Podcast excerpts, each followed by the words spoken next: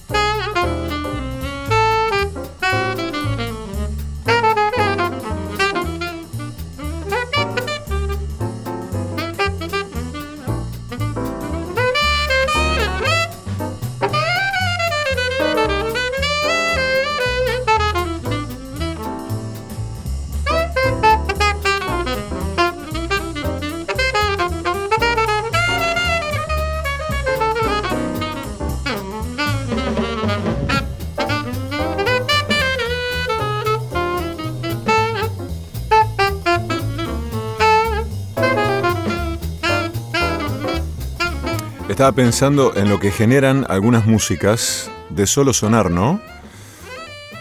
Em, digo, alguna sensación parecida al placer o al reposo, a la serenidad o al alivio.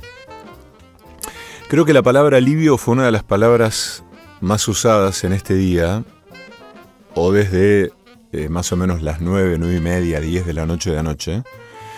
Y durante casi todo el día de hoy, la palabra alivio. Sí, efectivamente. Además es una linda palabra, ¿no? Es una palabra que mm, transmite algo simple, algo sencillo, que creo que todos necesitamos. En algún punto todos necesitamos aliviarnos de algo, ¿no? Bueno, uno de los alivios más, em, más lindos que sentí hoy fue el hecho de que mi hija no fue a la escuela como cada, cada lunes post elecciones, ¿no? Como pasa con la mayor parte de las escuelas, con la mayoría, con todas las escuelas, ¿no? No con la mayoría. Con todas las escuelas. No hay clases. Entonces mi hija hoy durmió hasta las once y media de la mañana, como tiene una edad en la que casi es eh, una adolescente, ¿no? Casi, casi, podríamos decir una preadolescente, eh, durmió durmió hasta las once y media de la mañana. Uno recuerda, ¿no? Esos momentos de la vida en la adolescencia en los que dormía con tanta facilidad. Creo que se tiene facilidad para dormir. Hay gente que tiene facilidad para dormir. Y eso a mí me genera un poco de envidia, ¿no? ¿Vieron la gente que se duerme en cualquier lado, de cualquier manera? Apoya la cabeza en un lugar, cierra los ojos y se duerme. Bueno, a mí me da envidia eso. ¿Qué quiere que les diga?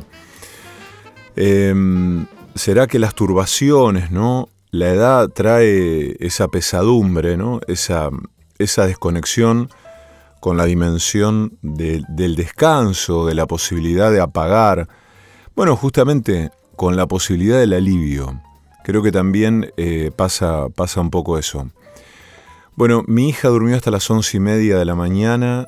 Em, entonces, bueno, eh, se despertó, le hice un desayuno gozoso porque cuando uno se despierta, cuando una, persona se despierta a esa hora, después de haber dormido una cantidad de horas considerable, una de las características de ese despertar es el apetito.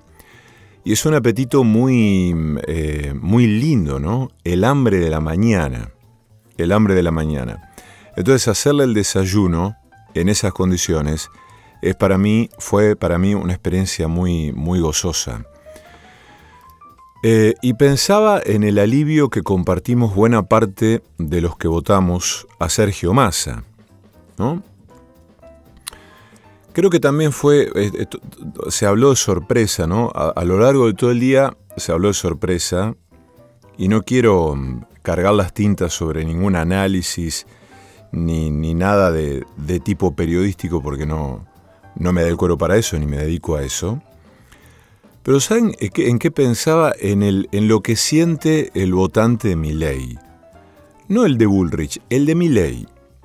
En lo que siente el tipo que lo votó a Milley, y Milley salió segundo con una cantidad de votos importante, ¿no? Pero digo, bueno, a ver, ¿qué debe sentir el tipo este que, que votó a Milley? El tipo, la tipa, el pibe, la piba, yo creo que debes sentir algo em, de desazón, de, desesperanza, de cansancio, de... Em, ¿Cómo decirlo? De, uh, bueno, quizá, eh, quizá ellos mismos sienten, ¿no? De, bueno, eh, la próxima será el discurso este de, bueno, ya nos instalamos como una fuerza que eligió, eligieron los dos tercios del país, etcétera, ¿no? Pero Digo, lo que, siente, lo que sentimos nosotros del otro lado es un gran alivio, ¿no? Pero lo que me imagino trasladado esto a la, inversa, si hubiera ganado Milley, ¿no? Estas elecciones, aún con, un escenario de balotage, el, el, votante de Milley, yo creo que no sentiría alivio. Sentiría otra cosa. Sentiría otra cosa muy parecida a, a lo que vienen destilando, ¿no? Que es el odio, la bronca, la cosa está así cargadas de, bronca, ¿no? Y de un odio completamente irracional que no tiene un basamento en eh, el revanchismo, no sé qué, es algo completamente irracional. Porque a mí me da la sensación de que candidatos como Patricia Bullrich hay en todo el mundo. Gente de derecha, con discursos duros, eh, bueno, que reivindican alguna cosa, está bien. Pero lo de Javier Milei a mí me parece bastante inédito y me parece de un peligro de otro tenor. A mí, ¿eh? No, no, no tengo... Bueno, no, no, no, no, no soy un especialista ni un analista político. Simplemente quería detenerme en esa dimensión del alivio, ¿no? Que bueno, un poco es eh, lo que... Em, lo que, lo que ha reinado en todo el día, ¿no? Y ahora bueno, queda un mes más o menos como para, mm, para ver qué pasa, ¿no? Toda esa, toda esa cocción de la política em, en la que se hacen guiños, se hacen caritas, ¿no? Bueno, no, mirá, mi ley le dice a Juntos por el Cambio, no, bueno, mirá, perdóname, yo no, quise decir esto, o bueno, necesito tus votos. Y bueno, a ver, la rosca política, ¿no? Lo, ya conocido. Pero bueno, brindo por el alivio. Yo celebro ese alivio, eso que necesitamos todos, en mayor o menor medida, ¿no? Eh, ya uno a sabiendas de que la, de que la política eh, no, es, eh, no es el único no es el único lugar que da respuestas, pero es el único lugar que puede dar respuestas a algunas cosas, me parece a mí, ¿eh? Entonces, bueno, em, empezamos con una música de, Dura Tierra, que es una banda que estuvo hace poco en Rosario, y después dejamos sonar a Bill Evans en esta formación, porque, francamente, eh, a veces yo siento que el, jazz, em, eh, eh, el sonido de jazz, de esta manera, genera como una, un sosiego, ¿no? Como algo parecido al reposo, ¿no? Al alivio, al alivio. Ese alivio de, los cansancios, ¿no? Porque claro, eh, hay, hay, un cansancio, mm, digamos, ah, indiscutido, ¿no es cierto? De, eh, de, de, quienes estamos viviendo así en, en este tiempo, ¿no? Un cansancio indiscutido, ¿no? Eh, más tarde les quiero leer eh, un, fragmento que probablemente haya leído ya en algún, en algún programa anterior, de justamente un libro que se llama Ensayos sobre el cansancio, que es de Peter Handke, que es un libro maravilloso, eh, y que mm, es, literatura pura, me refiero, el tipo no hace ningún análisis de tipo sociológico ni, nada de eso, eh, sino que describe escenas que tienen que ver con el cansancio, que son de una belleza, de una sensibilidad hermosa, y que, eh, como todo cansancio, tiene su contracara en el descanso o en el alivio. ¿No? Eh, hay una idea también de entrega, hay una idea de esfuerzo, de redención, hay una idea de, turbación, a la que luego sobreviene una forma del alivio. Y, y, hoy es un buen tema el alivio, ¿no? El alivio de mi hija, que durmió hasta tarde porque no fue a la escuela y celebró no haber ido a la escuela. Y también se quedó con nosotros hasta, hasta muy tarde para ver los resultados justamente, ¿no? Interesada en esa, en esa cuestión, en ese tema, con sus 11 años. Y mm, también eh, ávida cuando se despertó, fue a, la habitación en busca de, de, la madre para que le haga el desayuno. La madre estaba en una reunión telefónica, vino al estudio donde yo estoy grabando y me golpeó la puerta, entonces le preparé el desayuno en un momento entonces ya se metió en su habitación, en su micromundo hermoso, para, mm, para desayunar y encarar el día, ¿no? Además, un día que mm, tiene todavía los restos de la lluvia, los restos de la lluvia.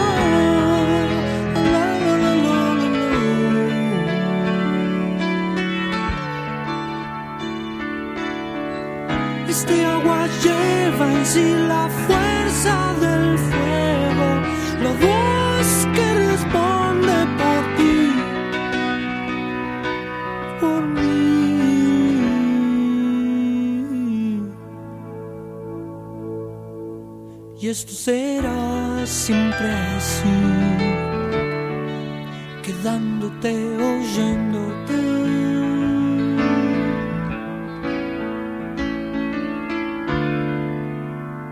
Las horas azules, el sonido inequívoco de la radio, el perseguidor.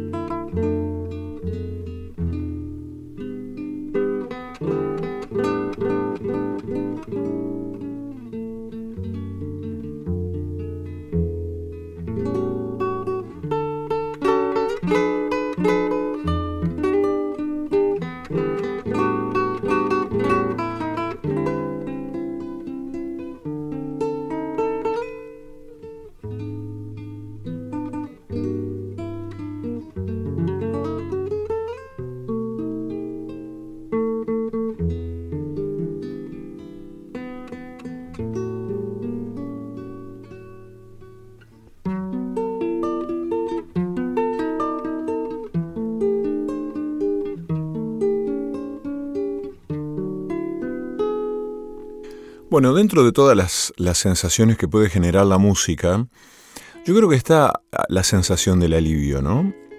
La sensación de em, el remanso, ¿no? Em, de una forma del descanso quizás. Uno a veces se sosiega escuchando alguna música y hay músicas que nos gusta frecuentar, al menos, al menos a mí me gusta frecuentar acá, que tienen más eh, esto de, inquietante, ¿no?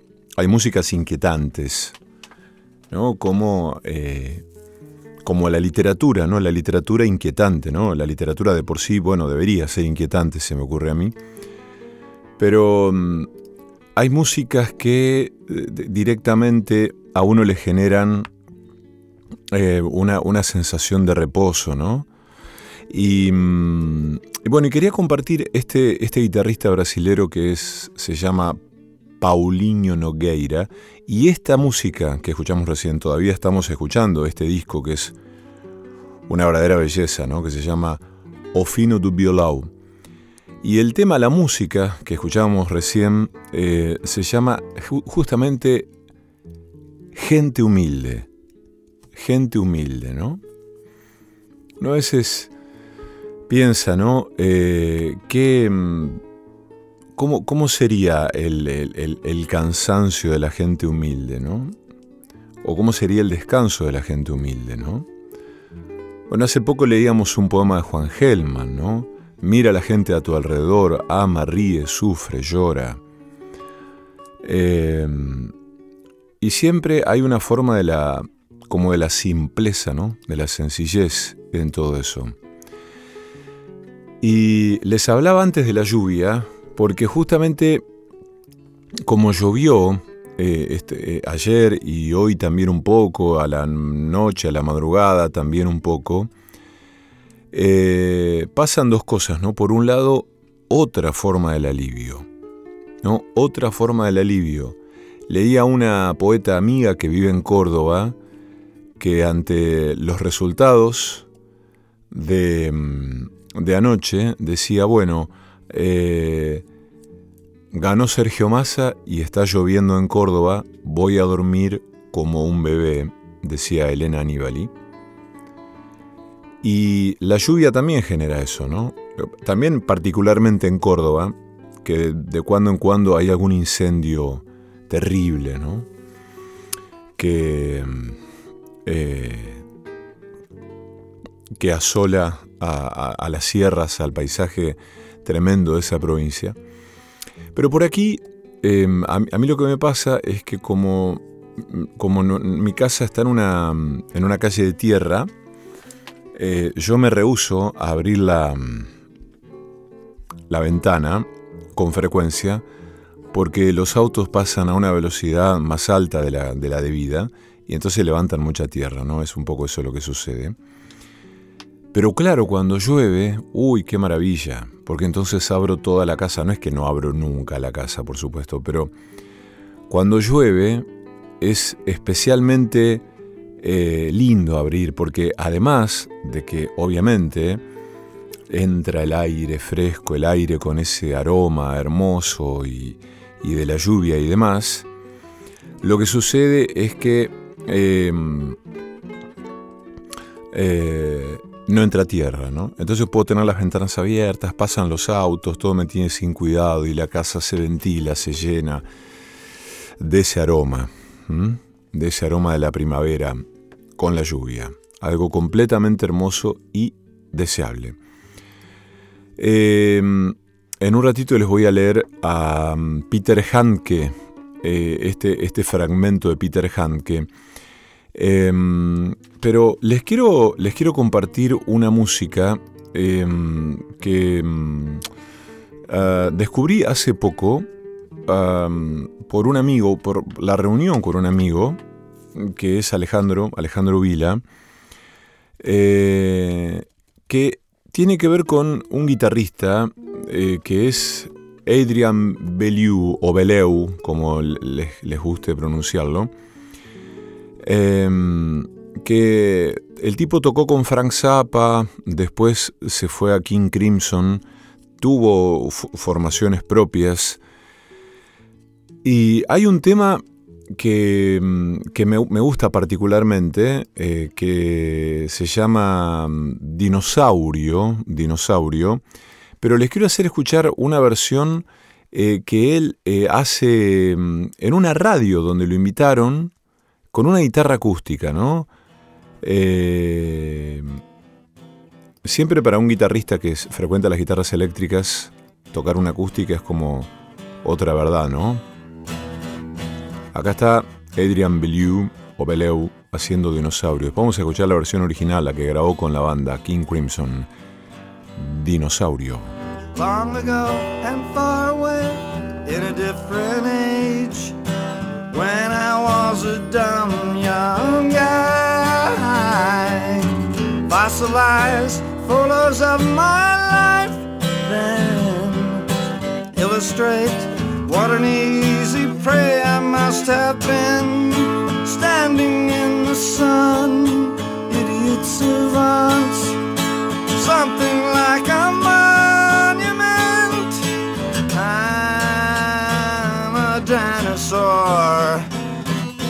Somebody is digging my bones. I'm a dinosaur. Somebody is digging my bones.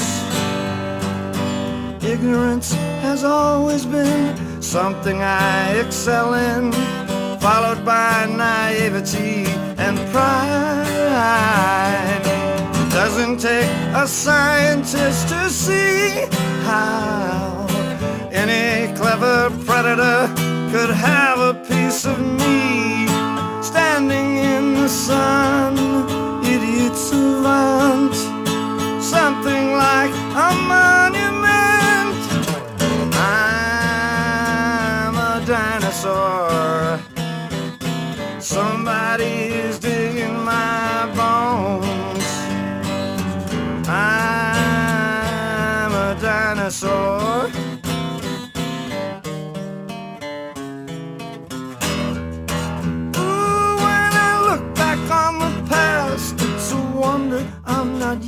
extinct. All the mistakes and bad judgments I made nearly pushed me to the brink. It doesn't pay to be too nice, it's the one thing I have learned. Still made my fossil bed and now I toss and turn.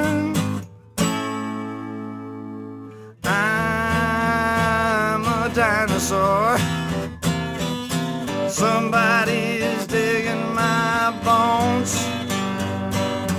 I'm a dinosaur.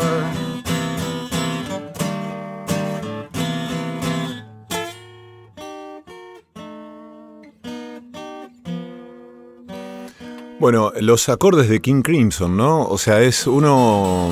Uno escucha ahí la música de esa banda, ¿no? Eh, impresionante. Esa música hermosa, esa música.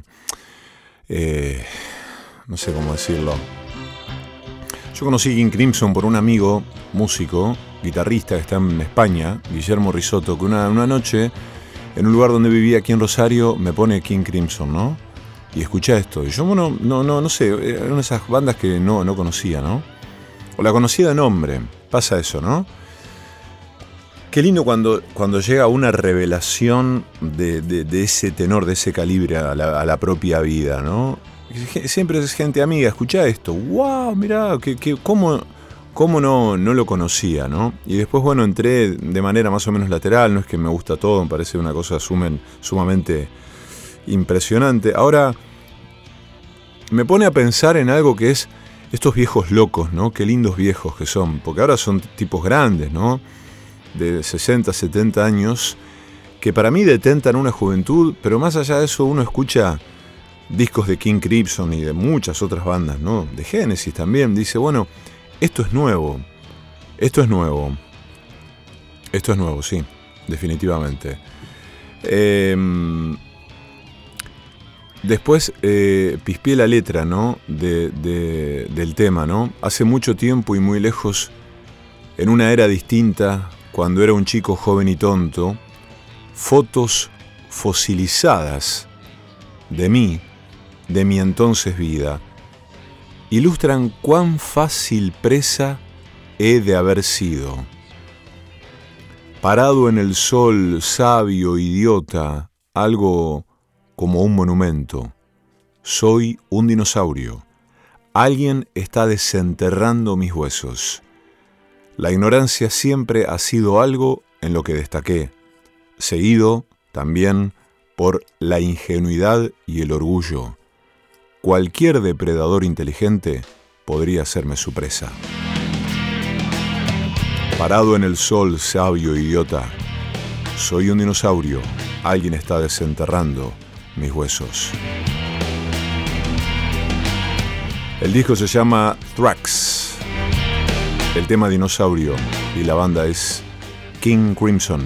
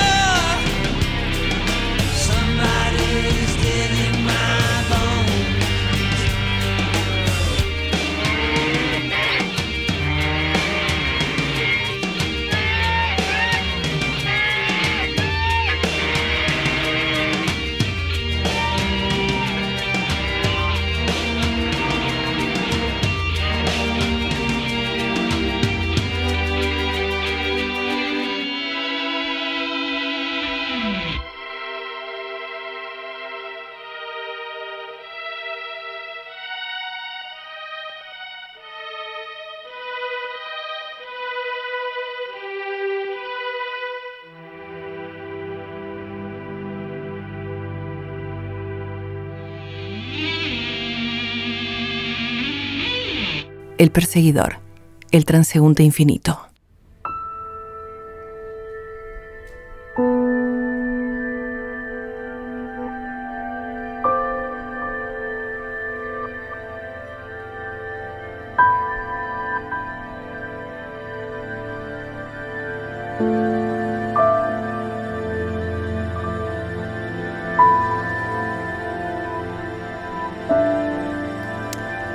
Pero ¿qué era lo que había que temer en este cansancio?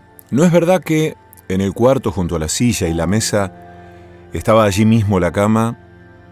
En dormir como evasión no se podía ni pensar. Para empezar, aquel tipo de cansancio tenía como efecto una parálisis desde la que por regla general ni siquiera se podía doblar el dedo meñique. Más aún, apenas se podía parpadear. Incluso la respiración parecía haberse detenido, de tal forma que uno se sentía petrificado en lo más íntimo, convertido en una estatua de cansancio.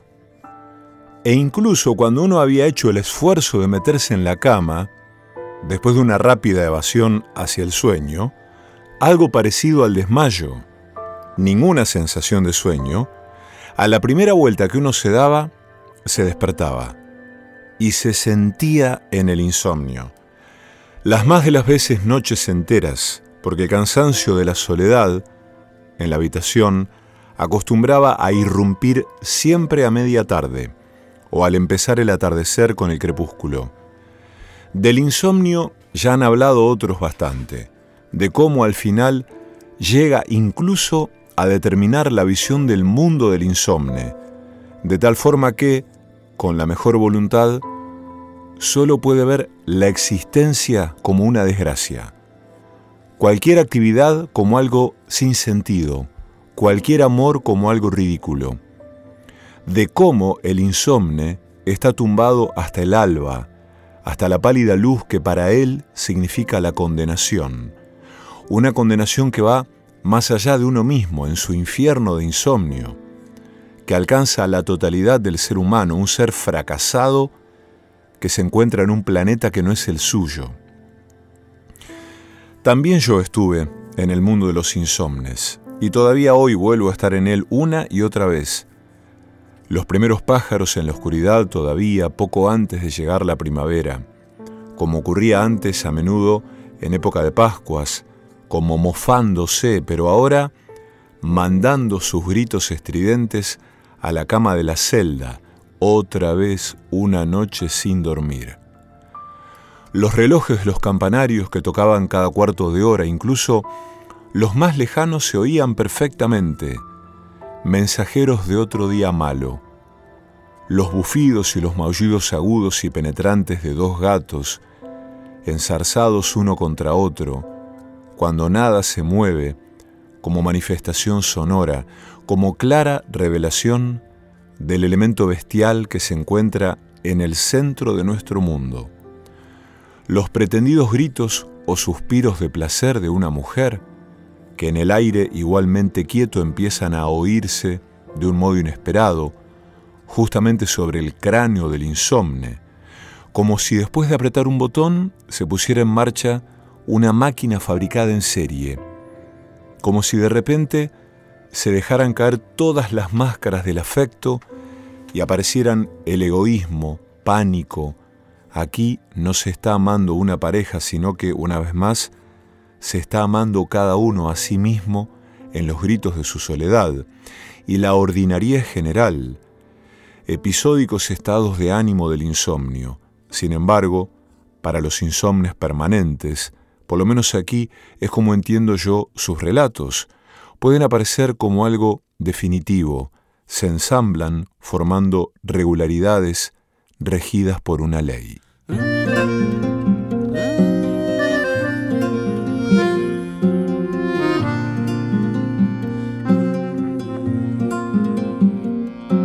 La noche murmura como una arboleda invisible bajo la luna transparente y pura.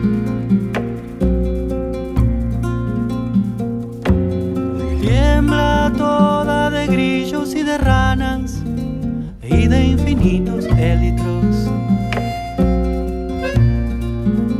A la río de palidez celeste con tenues encajes de reflejos.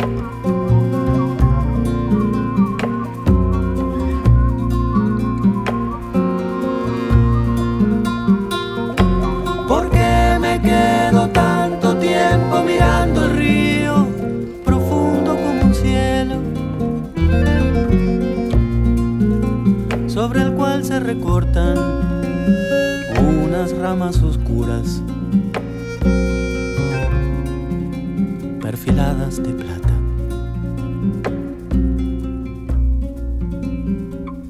Los álamos están dulcemente solemnes bajo las húmedas estrellas.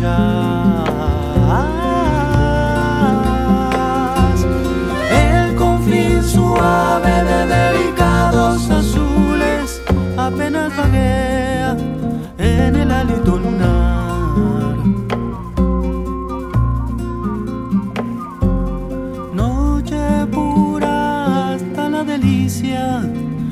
transparencia que casi no es de ella. Y por eso tiembla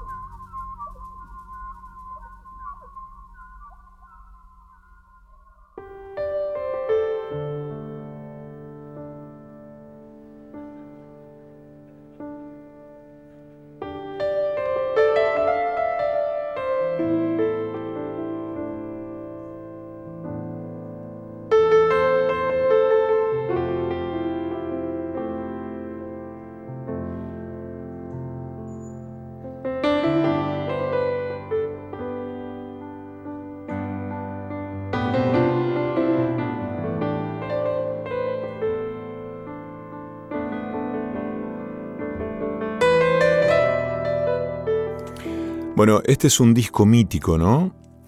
No sé, al menos mítico para mí, pero también para mucha gente, lo sé. Es el Colm Concert de Keith Jarrett. Es el disco que grabó en, justamente en, en la ciudad de Colonia, en Alemania, en 1975. Es un material eh, cuya grabación ha dado, ha dado mucha literatura, ¿no? Porque era un concierto imposible. Llegó y el piano no era el que él había, había pedido. Era un piano que según sus criterios era de una calidad mediocre y encima estaba desafinado. Bueno, enero de 1975, en la ciudad alemana de Colonia, un joven que Jarrett da un concierto con cuatro partes improvisadas inolvidable que da lugar a este registro de, de uno de los discos para mí más impresionantes de la historia de la música. ¿eh? Y esto también a mí me genera alivio. Porque la primera vez que lo escuché fue en la casa de un amigo en mi pueblo natal, en Villa Cañas. Un amigo que se llama Gaby, Gabriel, y tenía el vinilo y, y dijo, miren lo que tengo, y puso el vinilo, estábamos con Mito y con él, los tres, y nos sentamos en un sofá frente a un equipo de música Technics con un muy buen sonido, y empezó a sonar este piano, y nos quedamos escuchando toda esta primera parte, que dura como 24 minutos, 26 minutos para ser preciso. Y, y quedamos maravillados, ¿no? Em, la vida, la vida de nosotros en ese momento no, no fue la misma. Y pensaba en eso, ¿no? Cómo una música, un, un, instante, un momento compartido, un rato de algunos minutos compartidos con otros, ante una escucha compartida, pueden afectar la vida de un modo tan determinante, ¿no? Porque allí estaba mm, eh, la instalación de algo, ¿no? Como algo se inocula en el cuerpo y uno después lo, lo conserva eso. Esas son cosas ciertamente imperecederas. Pero no digo que lo imperecedero tenga un valor especial, sino que me refiero al modo en que se imprime una música en el cuerpo, en el oído, y permanece allí para siempre. ¿eh? Además, eh, improvisando, ¿no? Una cosa impresionante. Bueno, recién vi como una, una amiga compartió un poema al, respecto de... Hay otra, hay otra forma del alivio que, bueno, es un poco más drástica quizás, la palabra o la idea, que es la supervivencia. Está bien, ¿no? Tiene, tiene una idea, tiene una, me parece que tiene una pertinencia porque mm, eh, uno en general siente algún alivio cuando siente que sobrevive a algo, ¿no? Me parece, me parece que la mano viene por ahí. Y Ceci, a quien le mando un besote y un abrazo fuerte, compartió un, un poema que entiendo que es de Walter Lescano, que parece escrito para este día, ¿no? Ahora que sobrevivimos al final del mundo, ponemos la pava, preparamos el mate y escuchamos la recomposición del suelo. Nadie se dio cuenta, solo nosotros. El agua hervida no me gusta, casi lo perdemos todo. Una vez más. Popiris, cualquier cosa, ¿entendés? Déjala ir igual. Sí, sí viene de manos abiertas. Polvo que el viento no lleva. Piensas, vagas y piensas. Esa tristeza que tienes viene de un rostro cansado, viene de manos abiertas, por manos que han escapado, por manos que han escapado.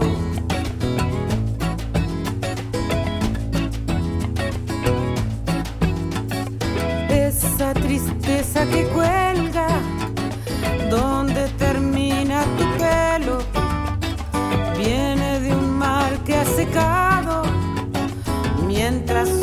soñabas anhelos, mientras soñabas anhelos. Piensas, vagas y piensas, piensas, piensas, vagas y piensas.